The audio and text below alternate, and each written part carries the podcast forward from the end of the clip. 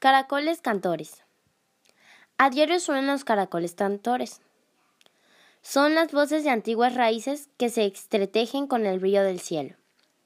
Son los sentidos del crepúsculo, la brisa del mar, el murmullo del aire y el rocío de la madrugada. Son lenguas vivas, memoria del mañana, evocación del espíritu, guitarras y violines que cantan solos. En los colores de las lenguas nuestras hay sangre y raíz. El sol le da calor, la tierra la fecunda, la acaricia el viento, la opresión le da fuerzas.